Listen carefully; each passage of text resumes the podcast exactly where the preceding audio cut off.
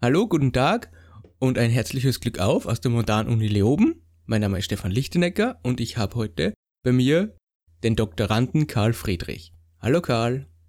Hallo Stefan. Servus. Karl, stell dir ja mal selber vor und erzähl uns mal, bei was für einem Projekt du gerade mitarbeitest bzw. deine Doktorarbeit schreibst.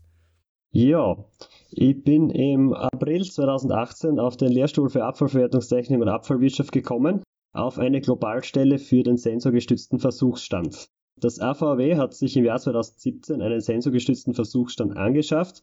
Der ist uns erlaubt über einen F&E-Zugang, denn normalerweise nur die Entwicklung in sensorgestützten Sortiermaschinen Firmen hat, zu analysieren, warum welche Abfälle erkannt werden, wie sie erkannt werden, wie sie nicht erkannt werden, wie sie klassifiziert werden, warum sie erkannt werden, warum sie nicht erkannt werden. Und aus diesem spannenden Gerät habe ich mir jetzt quasi ein Dissertationskonzept überlegt. Wir haben im Laufe der Jahre auf diesem Sortierer viele verschiedene Stoffströme gehabt. Das waren zum Beispiel Kunststoffe, Ersatzbrennstoffe, wir haben aber auch Baurestmassen gehabt oder auch quasi produktähnliche Materialien wie zerkleinerte Kabelummantelungen oder auch zerschredderte Kühlschranktüren. Also es war ziemlich alles dabei. Während diesen Versuchen auf dem Gerät ist dann mit der Zeit aufgefallen, dass es in den Parametern Ausbringung, Reinheit, Durchsatz und äh, erkannten Objekten und Pixel entsprechende Zusammenhänge gibt, aus denen sich eventuell äh, Kurven oder Funktionen ableiten lassen könnten, um irgendwie auf eine selbstlernende Sortiermaschine zu kommen. Und ich habe jetzt sehr viele Daten generiert in den letzten Jahren und versuche jetzt da eben diese Zusammenhänge zu finden. Kannst du ins Detail gehen, was genau deine, deine Aufgabe da in dem Doktorprojekt ist? Also im Detail ist es so, ich zeichne Daten auf, schaue mir dann an, gibt es einen Zusammenhang, wenn etwas fällt, dass etwas anderes auch fällt oder wenn etwas steigt, dass etwas anderes auch steigt und kann ich daraus irgendwie mathematische Funktionen schlussendlich erzeugen.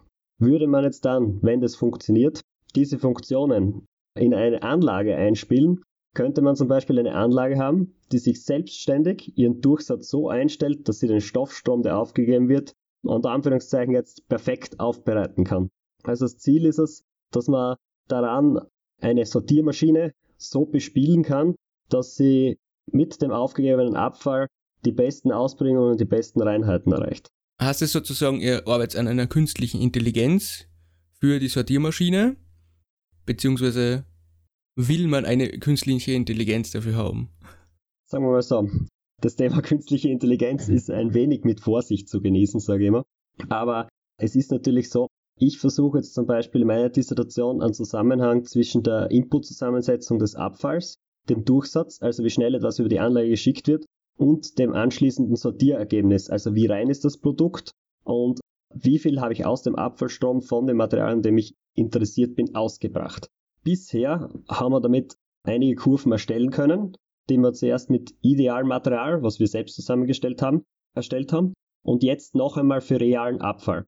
Vor einigen Wochen haben wir die unglaubliche Entdeckung gemacht, dass diese Kurven vom Idealmaterial dem mit dem realen Abfall eigentlich sehr gut entsprechen auch. Und dadurch ist jetzt die Idee gekommen, gut, wenn diese Kurven jetzt zusammenpassen, komme ich vielleicht wirklich auf eine Funktion, die man in eine Anlage einspielen kann und die Anlage kann dann wirklich selbstständig den Durchsatz einstellen anhand von dem, was aufgegeben wird und auch wunderbare Produkte ausbringen.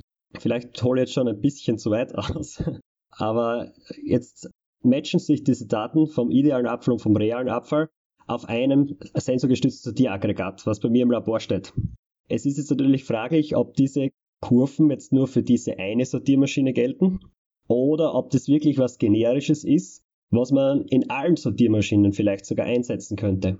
Und der nächste Schritt, wo wir jetzt gerade stehen, ist zu schauen, dass wir diese selben Daten eins zu eins mit dem gleichen Material auch auf anderen Sortiermaschinen erheben, damit wir wissen, wie viel weicht es von einer Sortiermaschine auf die andere ab damit man dann wirklich einen Algorithmus hätte, den man in eine Maschine einspielt, dass die sensorgestützte Sortierung ideal Durchsatz betrieben wird. Ja. Mhm. Karl, du arbeitest ja zurzeit an dem zukünftigen Stand der Technik. Was ist denn zurzeit Stand der Technik bei sortierbasierten, äh, sensorbasierter Sortierung? Die Frage passt jetzt sehr gut, Stefan, weil ich darüber gerade in der Depotech referiert habe. Es ist jetzt natürlich so, wir haben aktuell so etwas wie künstliche Intelligenzen. Ich muss das jetzt ein bisschen vorsichtig sagen, nicht. Ja. Also ich sage jetzt mal, wir haben es nicht, weil, weil das, was aktuell als künstliche Intelligenz bezeichnet wird, wir sind da auf, auf, einer, auf der Sensorebene. Der Sensor wird aber dann aber in eine Sortiermaschine verbaut und die Sortiermaschine dann in eine Sortieranlage.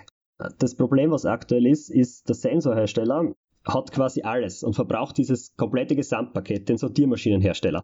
Wenn der Sortiermaschinenhersteller nicht selbst seine Sensoren fertigt, gibt es auch. Der Sortiermaschinenhersteller verkauft dann seine Sortiermaschine in eine Anlage. Und es geht dann irgendwie, ich würde nicht sagen Wissen verloren, sondern nennen wir es eher so, die Möglichkeiten, die, die, die geboten werden, die werden Stufe für Stufe nach unten eben nicht mehr genutzt und der Anlagenhersteller selbst nutzt sie dann eigentlich gar nicht.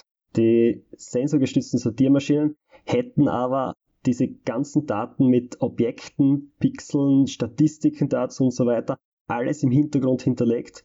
Das Problem, an dem es eigentlich fehlt, ist, dass es, dass es der Anlagenbetreiber nicht nutzt und dadurch, dass es der Anlagenbetreiber auch nicht herausbekommen kann, ohne dass er sich eine Datenanalytiker oder noch einmal die F&E vom, also nicht einmal einen Betrieb, sondern quasi die F&E vom Sortiermaschinenhersteller herholt und dann schaut, ob er irgendwo Zusammenhänge finden kann und die Anlagen so betreiben kann. Deshalb hoffe ich, dass ich mit dem Ganzen, was ich da beweisen möchte, schon Zusammenhänge vorgeben kann, dass man dann nicht aus diesen ganzen Daten, mit diesen ganzen Daten, die in den Sortiermaschinen gespeichert sind, diesen Prozess komplett durchlaufen muss, weil das ist natürlich ein Stundenaufwand, der dahinter steckt und ich sage mal so, wenn man sich zurzeit die Jobbeschreibungen anschaut am Markt, Datenanalytiker werden überall gesucht und sie werden immer teurer.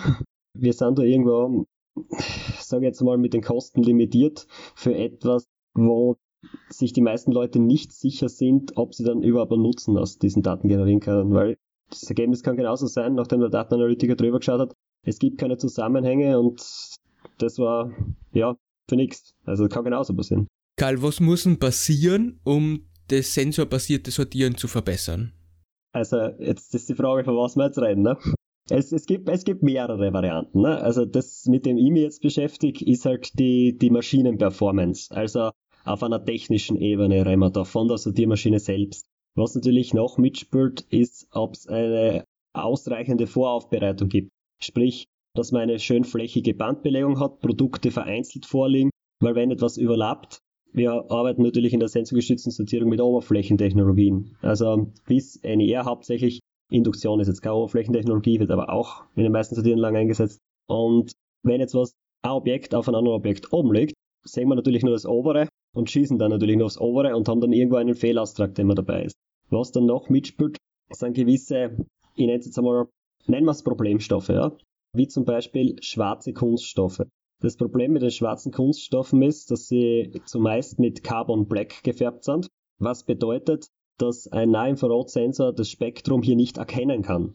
Ein schwarzer Kunststoff kann also nicht mit NER-Sortierung, wohlgemerkt mit NER-Sortierung, also es gibt schon Möglichkeiten, wo man Sensoren kombinieren kann und so weiter, aber in den gängigen Sortieranlagen wird NER eingesetzt und kein mittleres Infrarot oder Terahertz oder sonstige überteuerte Sensoriken. Also wir reden immer noch von NER. Und da geht der schwarze Kunststoff, wenn er mit Carbon Black gefärbt ist, durch und landet dann immer in der EBS-Verbrennung. Also man müsste da, glaube ich, irgendwas dran setzen, dass man ein Verbot bekommt für Kunststoffe, die mit Carbon Black gefärbt sind. Oder ähm, was wir natürlich noch haben. Ich, ich nehme da jetzt gerne als Beispiel diese neuen Joghurtbecher im Supermarkt, wo man den Karton ablöst, also der eine Kartonummantelung haben, den löst man ab und dann hat man Kunststoff und Karton. Und der Vorteil ist, jetzt ist es dann, es ist dann der Joghurtbecher nicht bedruckt oder sonstiges oder hat vielleicht noch irgendein Plastiklabel herum. Wir schauen natürlich drauf und der Sortierer entscheidet dann, er schießt das aus, von dem man am meisten erkennt. Habe jetzt beispielsweise den Joghurtbecher, den Karton oben, dann wird er mit der Oberflächentechnologie natürlich mehr Karton erkennen als Polystyrol und wird dann natürlich auch das nicht als Polystyrol ausschießen, sondern als Karton. Äh, Serviceproblem habe ich genauso, wenn ich mir jetzt anschaue, die Bettflasche mit dem Full Sleeve Label. In den meisten Fällen ist das Label auf einer Flasche nicht aus Bett. Jetzt schaut der Sortierer natürlich mit einer Oberflächentechnologie drauf und sieht dann, ein Teil Label eine, ein Kunststoff, ein Teil Bettflasche der andere Kunststoff. Sieht da jetzt mehr Bett, schießt das als Bett aus, haben wir dann aber diese Full Sleeve Label, die auf den Flaschen vom Boden bis zum Flaschenhals gehen, sehen wir natürlich, wenn das nicht auch zufällig aus Bett ist, vielleicht die ganze Flasche als BB und der Sortierer wird die nicht sortieren und die Flasche wird dann eins zu eins in die EBS, in die EBS-Aufbereitung gehen und nicht mehr recycelt werden. Karl, du hast vorher davon geredet, dass du eine Anlage im Labor hast, mit der du sensorbasiertes Sortieren erforscht bzw. verbessern willst. Wie schwer ist denn das, diesen Laborversuch auf die reale Gegebenheit umzumünzen? Es ist so, im Laborversuch können wir uns natürlich eins zu eins anlagenmäßig mit der Erkennung beschäftigen. Also es ist jetzt rein, wie schaut der Sensor drauf, was erkennt der Sensor, wie erkennt der Sensor was, warum erkennt er was nicht oder warum, was müsste gemacht werden, dass er was erkennt. Das, was wir im Labor natürlich nicht eins zu eins nachstellen können auf Anlagenbasis, das sind eben, wie das Produkt vorm Sortierer ankommt. Also das mit diesen Überlappungen. Wir haben bei uns schon im Labor eine Vibro-Rinne, damit wir eine möglichst gute Vereinzelung haben. Die Frage ist natürlich, wie ist die Voraufbereitung in, in der Anlage? Die Anlage wird jetzt nicht so eine schöne Vibro-Rinne vorgeschalten haben, a, möglichst lange, dass das Produkt flächig vorliegt, weil über die Vibro-Rinne bringe ich einen Durchsatz zusammen. Das heißt, die Anlage hat, was diese ganzen Voraufbereitungsschritte angeht, natürlich schlechtere Voraussetzungen als wir im Labor. Was wir aber schon an mechanischen Sachen im Labor nachstellen können, ist zum Beispiel die Flugfähigkeit von Objekten. Wir können zum Beispiel schon testen, wenn die Druckluftdüse vom Sortierer auf ein Label schießt, wie verwirbelt sich's dann und wie wird es ausgetragen? Also das kann man schon nachstellen. Wir sind schon so weit, dass wir vieles nachstellen können, aber natürlich alles genauso wie der Unlock, also das, was von der Voraufbereitung abhängt, sage ich mal, das kann man natürlich nicht nachstellen. Wir schauen aber, also wir schauen drauf, wir machen es ja immer so, dass wir, wenn wir was, also wenn wir Proben bekommen oder selbst Proben ziehen im Idealfall, dass wir das so repräsentativ aus der Anlage ziehen, dass wir in unseren Sortierer wirklich so mit dem Produkt hineingehen, wie es auch in der Anlage vor dem Sortierer vorliegt, damit wir eben schon wirklich auf der Anlagenebene sind und das Gleiche haben, ja. Karl, was kommt in nächster Zeit auf dich zu im Rahmen deiner Doktorarbeit? Ja, also ich stehe jetzt vor meinen letzten Technikumsversuchen, wo ich eben diese letzten, also diese Kurven noch einmal mit einer letzten Sortiermaschine erstellen will. Ich hoffe natürlich darauf, dass sich dann ein generischer Zusammenhang ergibt, so dass man den für alle Sortieranlagen nutzen könnte.